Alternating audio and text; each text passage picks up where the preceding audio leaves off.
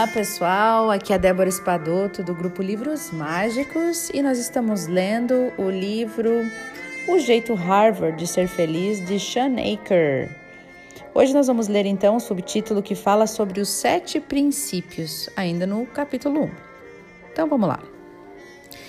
Quando terminei de coletar e analisar este enorme volume de pesquisas, pude isolar sete padrões específicos funcionais e comprovados de sucesso e realização.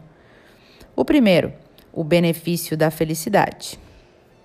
Como o cérebro positivo possui uma vantagem biológica em relação ao cérebro neutro ou negativo, este princípio nos ensina como retreinar o cérebro para capitalizar a atitude positiva e melhorar a nossa produtividade e desempenho. Próximo o ponto de apoio e a alavanca. A maneira como vivenciamos o mundo e a nossa capacidade de prosperar nele muda constantemente a partir da nossa atitude mental.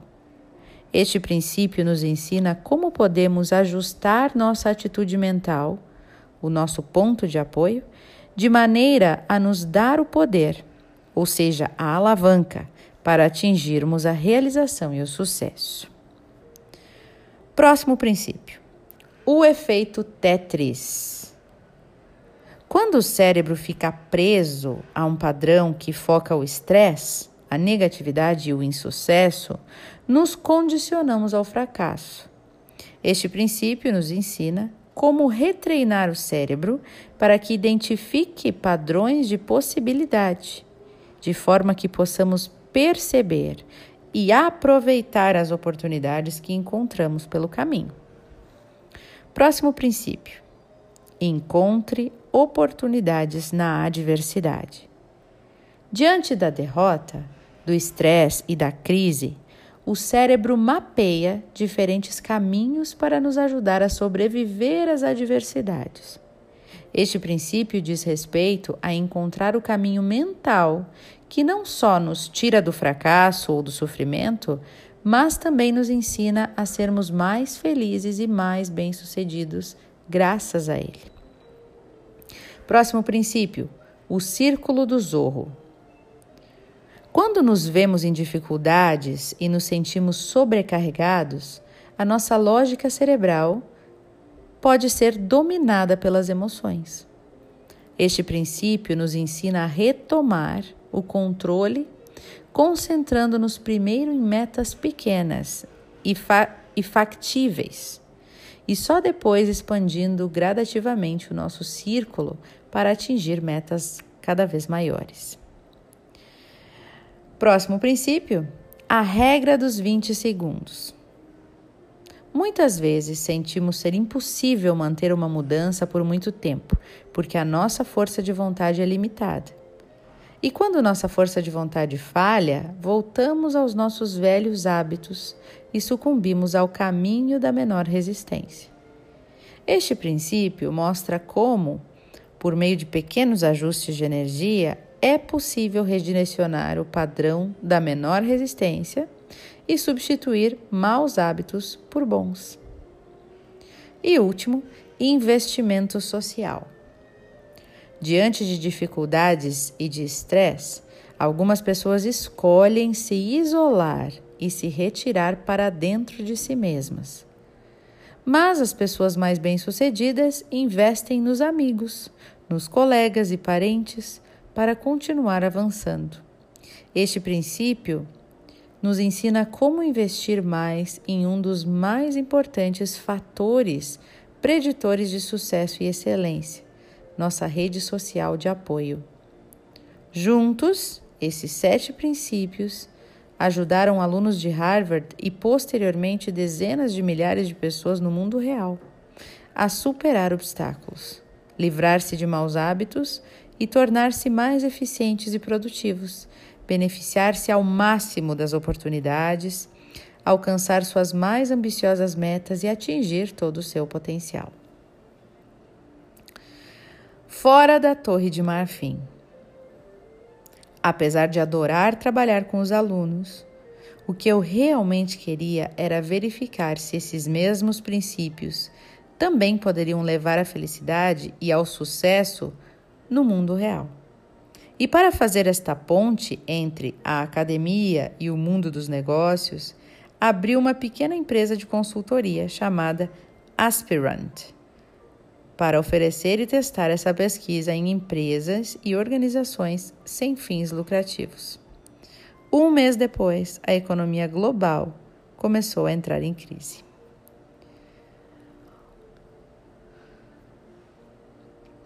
O benefício da felicidade no trabalho.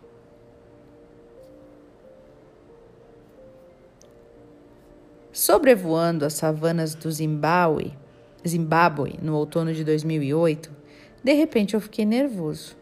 Como que eu poderia falar sobre felicidade a pessoas de um país devastado pela mais completa implosão de seu sistema financeiro, além de ser governado por um ditador, Robert Mugabe? Quando pousamos na cidade de Harare, alguns líderes de negócios locais me levaram para jantar. À luz de velas, um deles me perguntou: Sean, quantos trilionários você conhece? E eu respondi gracejando: Muito poucos. Ele disse em seguida: Quem for trilionário, levante a mão. Todas as pessoas sentadas no chão, à nossa mesa, levantaram a mão. E vendo meu espanto, outra pessoa explicou: Não há por que se impressionar.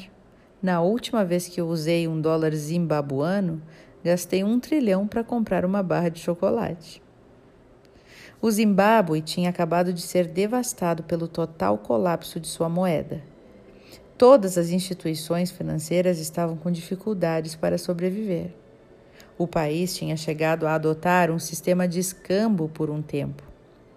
Em vista de tudo isso, preocupei-me com a possibilidade de minha pesquisa cair em ouvidos ensurdecidos por causa das consulções provocadas pelas repetidas crises. Mas, para minha surpresa, deparei com pessoas mais ávidas, ávidas do que nunca em conhecer os bastidores dos princípios. Elas queriam se recuperar das adversidades e sair da situação mais fortes do que nunca, e sabiam que precisavam de um conjunto totalmente novo de ferramentas para isso. O mundo real.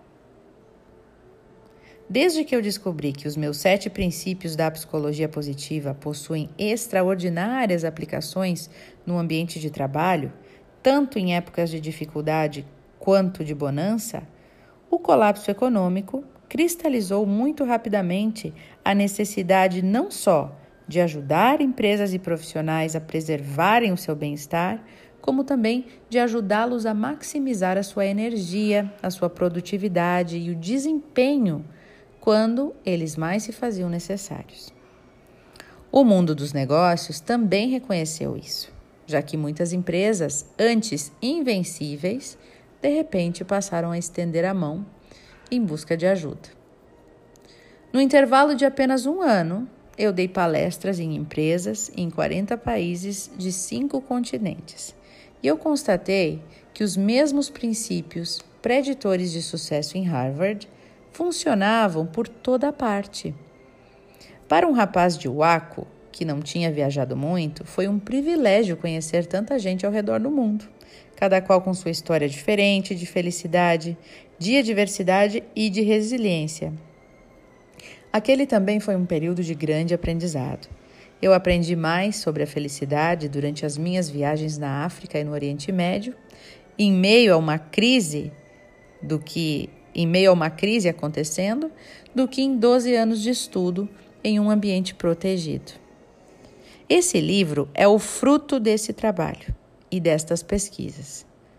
Dos operadores de mercado em Wall Street, passando por professores do ensino fundamental na Tanzânia, aos vendedores em Roma, todos eles poderiam aplicar os princípios reforçados pela crise para progredir. Em outubro de 2008, a American Express me contratou para dar uma palestra a um grupo de vice-presidentes. A AIG tinha acabado de se tornar uma divisão do Banco Central norte-americano. O Lehman Brothers tinha desmoronado. O Dow atingira baixas históricas e dessa forma uma nuvem negra pairava na sala da Amex. Executivos de aparência cansada me olhavam com o semblante pálido, e seus Blackberries, que normalmente vibravam incessantemente no início de eventos como esse, permaneciam silenciosos. Demissões em massa, remanejamentos de cúpula e a decisão de reestruturar a empresa em um banco haviam sido anunciados 30 minutos antes da minha palestra de 90 minutos sobre felicidade. Aquela definitivamente não seria uma plateia muito receptiva, ou pelo menos foi o que eu pensei. Eu presumi, como havia presumido no Zimbábue, que a última coisa que um grupo de pessoas tão exauridas e desalentadas queria ouvir era sobre a psicologia positiva. Mais uma vez, aquele se mostrou um dos grupos mais envolvidos e receptivos que eu já encontrei. Os 90 minutos se transformaram em quase três horas, enquanto os executivos cancelavam compromissos e adiavam reuniões.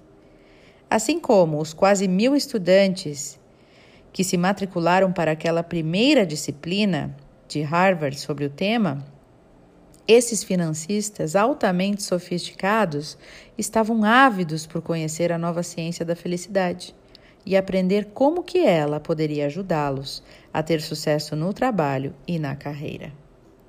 Os primeiros a adotar o benefício da felicidade foram os maiores bancos do mundo, por terem sido os primeiros a serem atingidos pela crise. Eu comecei a pesquisar e ensinar os princípios apresentados neste livro a milhares de líderes senior, seniors e diretores gerais e também a CEOs de algumas das maiores e mais surradas instituições financeiras do mundo. E depois passei as pessoas e empresas em todos os outros setores que também haviam sido gravemente golpeados pela crise. Os tempos não eram felizes e nem as plateias estavam felizes. Mas, independente do setor, da empresa ou do cargo na organização, em lugar de resistência, eu encontrei pessoas quase que universalmente abertas a aprender como utilizar a psicologia positiva para repensar o seu estilo de trabalho. Bom, pessoal, então eu paro por aqui no nosso livro, né? O Jeito Harvard de Ser Feliz. Eu espero que vocês estejam interessados em saber mais. Muito interessantes os princípios, né, que ele traz, os sete princípios deste livro. É bom a gente reouvir, rever, embora eu acredite que ele vai trazer mais ao longo do livro, né? E bem interessante ele estar tá trazendo essa questão de crise, porque é justamente o que a gente está vivendo agora, né, com esta questão da pandemia, e provavelmente este livro vem, vem a calhar, né, venha nos trazer uma, uma esperança após esta, esta crise que estamos vivendo, né? Para que a gente possa adotar um pouco mais da psicologia positiva nas nossas vidas, nos nossos trabalhos, nas nossas ações, para sermos mais felizes e, consequentemente, produzirmos mais. Produzirmos com mais assertividade né, e mais alegria. Então, eu fico por aqui. No próximo, no próximo áudio, eu trago a questão da imunidade contra o estresse que vem a seguir. E eu espero que vocês estejam gostando, compartilhando esta leitura com pessoas que vocês amem e gostariam que ouvissem também. Um beijo no coração e até o nosso próximo áudio.